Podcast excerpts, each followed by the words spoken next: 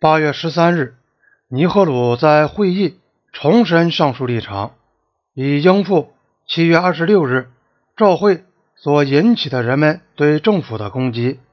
他宣读了一份准备好的书面声明，这在他说来是不寻常的。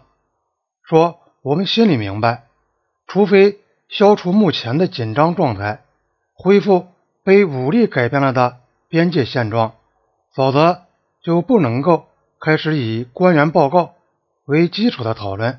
这意味着，在中国从印度在西段所要求的领土撤出以前。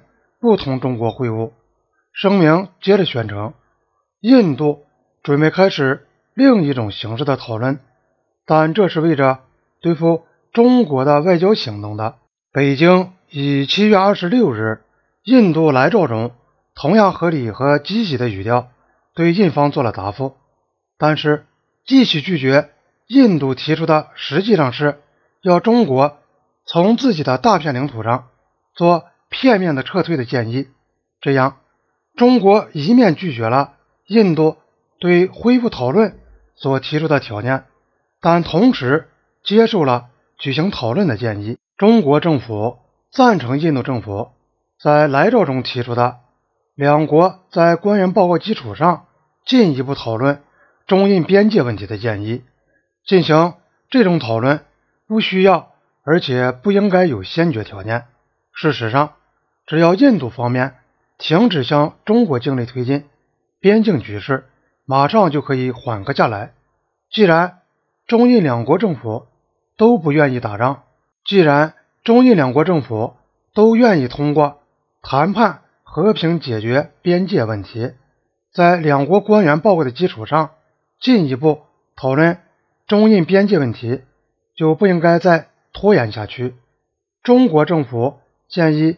尽快举行这种讨论，并且立即通过外交途径商定有关举行这种讨论的级别、日期、地点和其他程序的问题。印度就像一个钓鱼的人，他的鱼钩被一条他丝毫不想钓到的鱼给咬住了。从新德里的观点看来，同中国进行讨论显然是毫无用处的。要达成印度。所能接受的解决唯一的办法就是中国同意尼赫鲁的建议，即双方在西段撤退到对方主张线的后面。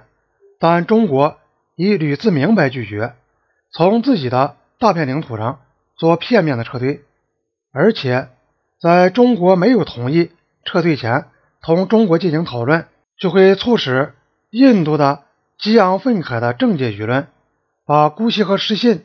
这类不体面的谴责加在尼赫鲁和政府头上，国内的考虑排除了恢复同中国在官员报告的基础上，即在边界争执的是非问题上进行对话的可能。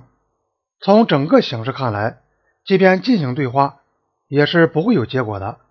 但其他一些虽不那么直接，但仍很重要的考虑，却促使印度。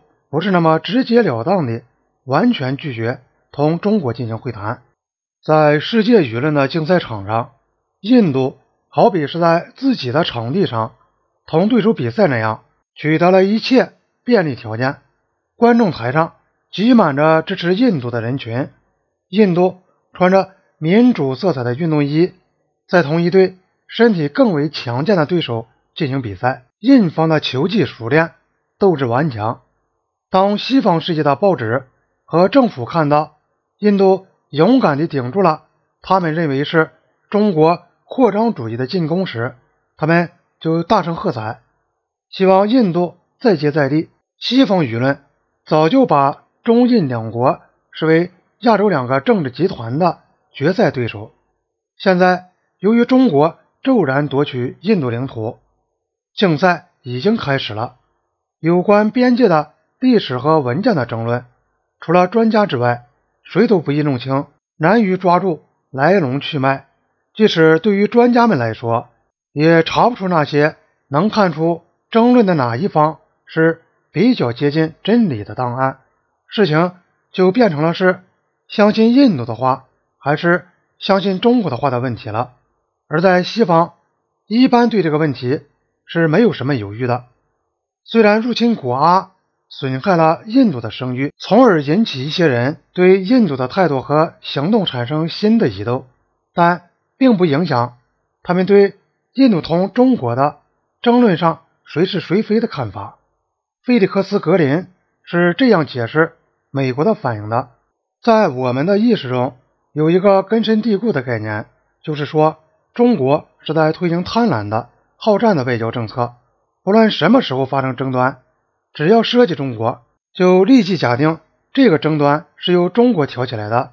所有的评论、新闻报道和学术性的见解都是根据这个假定而写的。这样积累起来的效果。就更进一步加强了原来的假定，因而下一次再使用这种假定的时候，其效果就来得更大。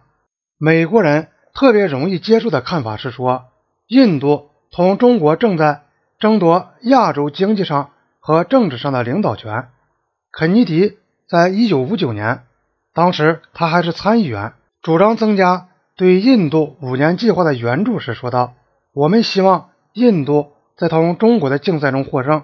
如果中国胜利而印度失败，从经济发展的角度去衡量，力量对比就将变成对我们不利。